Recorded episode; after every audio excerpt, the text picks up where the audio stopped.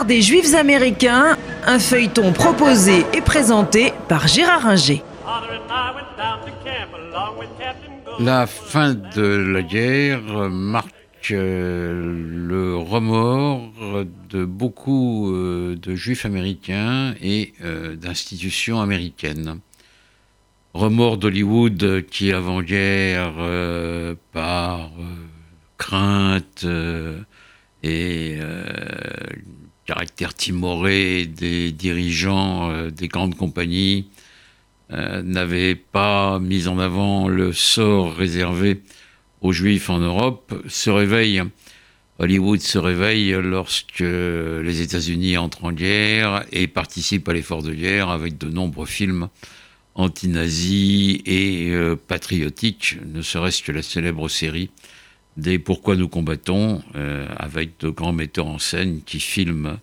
les combats, l'effort d'armement des États-Unis et la libération euh, de euh, l'Europe et d'une partie du Pacifique, puisque la guerre durera plus longtemps dans le Pacifique. Remords des institutions juives qui n'ont pas pu ou n'ont pas su mesurer réellement ce qu'était la situation des juifs d'Europe, au moins les premières années, et qui, euh, à partir de la libération, vont aider considérablement les personnes déplacées, euh, ces juifs qui ont survécu au massacre, mais qui euh, ne veulent pas rentrer dans leur foyer ou s'ils restent de leur foyer en Europe de l'Est, craignant avec raison soit l'antisémitisme local, soit la mainmise des communistes sur ces pays, avec ce que cela peut comporter pour les libertés individuelles. Remords enfin euh, des euh, institutions américaines, des institutions publiques, qui n'ont rien fait pour euh, aider les juifs. En 1939, Roosevelt, pas de cœur, mais en raison des pressions et des lois fédérales n'autorisent pas le débarquement des passagers de Saint-Louis, du Saint-Louis, euh, qui est obligé de retourner en Europe, euh, et euh, une proposition de loi mm, proposée par des congressmen comme Wagner, qui propose d'accueillir 20 000 enfants, et repoussée par le, le Congrès en raison du caractère isolationniste.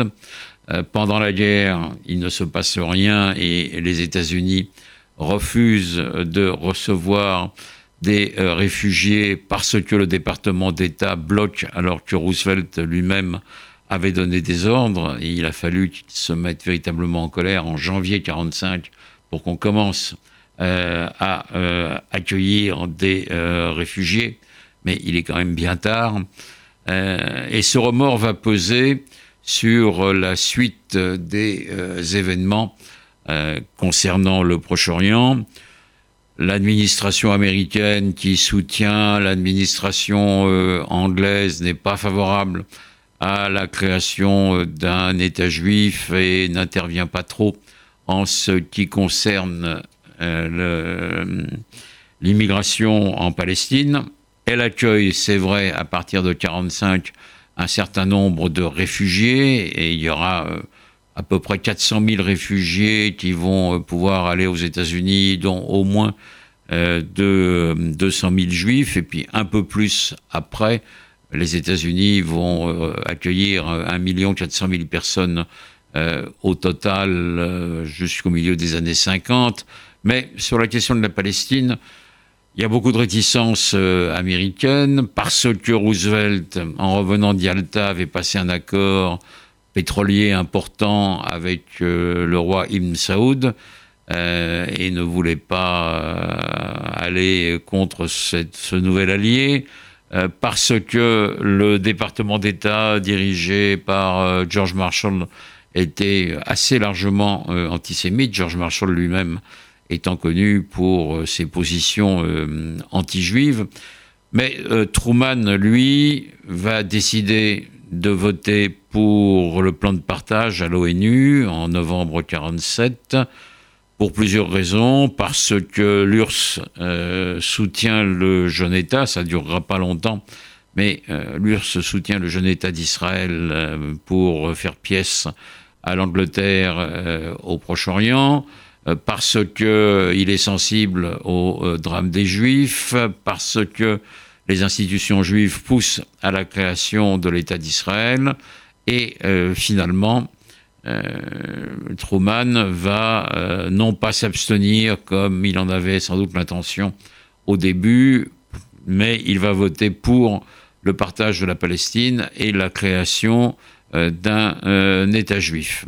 Là, le remords joue également à plein et tous ces remords accumulés facilitent les choses pour bon nombre de juifs, mais ne règle pas tous les problèmes aux États-Unis.